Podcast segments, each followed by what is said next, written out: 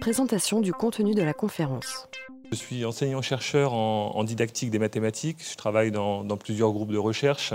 mon laboratoire de rattachement travaille sur la, professionnalisation des enseignants. Donc ce n'est pas vraiment à ce titre-là que je travaille avec vous, mais en fait le métier d'enseignant m'intéresse au plus haut chef et c'est le cadre de mes recherches fondamentales, on va dire. Il me semble qu'en en tant qu'enseignant-chercheur, on doit regarder aussi les pratiques de classe, les pratiques des enseignants, mais aussi les apprentissages des élèves. Et c'est pour ça que je travaille dans une autre équipe qui s'appelle l'équipe Hermel, où on produit des euh, dispositifs euh, d'enseignement.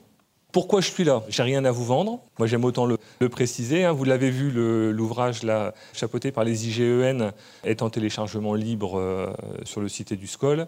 Il n'y a évidemment pas de droit d'auteur. les autres ouvrages qui sont publiés au CEREN, ben moi, je suis fonctionnaire comme vous. Donc, quand on me demande un travail, on me donne une décharge horaire. Donc pour produire les ouvrages du CEREN, j'ai eu une décharge horaire, je n'ai pas de droit d'auteur, donc si vous en achetez un ou mille ou dix mille, je n'aurai pas plus d'argent. Hein. Je vous ai parlé d'Hermel, vous savez que c'est publié chez un éditeur privé, mais les droits d'auteur vont à l'État qui paye les chercheurs.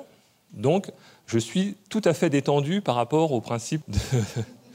je ne sais plus comment ça s'appelle, euh, enfin la prise d'intérêt, vous voyez, hein, donc il n'y a aucun souci.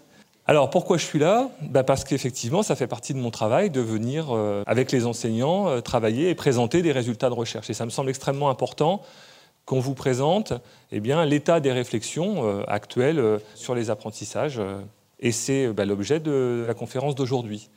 Alors, ce qui m'a été demandé aujourd'hui, c'est de travailler sur les situations d'apprentissage. Et en particulier, il y avait trois questions dans, la, dans les discussions et dans les échanges qu'on a eus.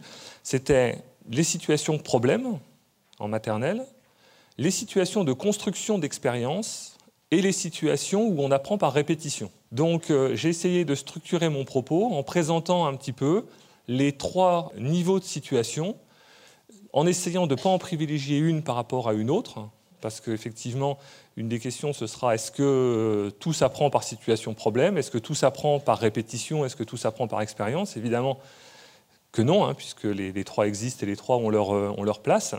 Toute la difficulté, c'est effectivement de savoir quand est-ce qu'il faut plutôt prendre l'une ou plutôt prendre l'autre. Et puis, euh, ben, en fonction du déroulement, du temps, euh, des éventuelles questions qu'il pourrait y avoir, on essaiera d'approfondir justement sur certaines situations, et en particulier sur les situations de communication, parce que le langage a une place très importante à l'école maternelle. Et donc, on va essayer de travailler là-dessus. J'essaierai de vous donner des exemples à chaque fois qui concernent à la fois le nombre, et la géométrie, puisque ce n'était pas spécifié euh, sur le nombre ou, autre chose.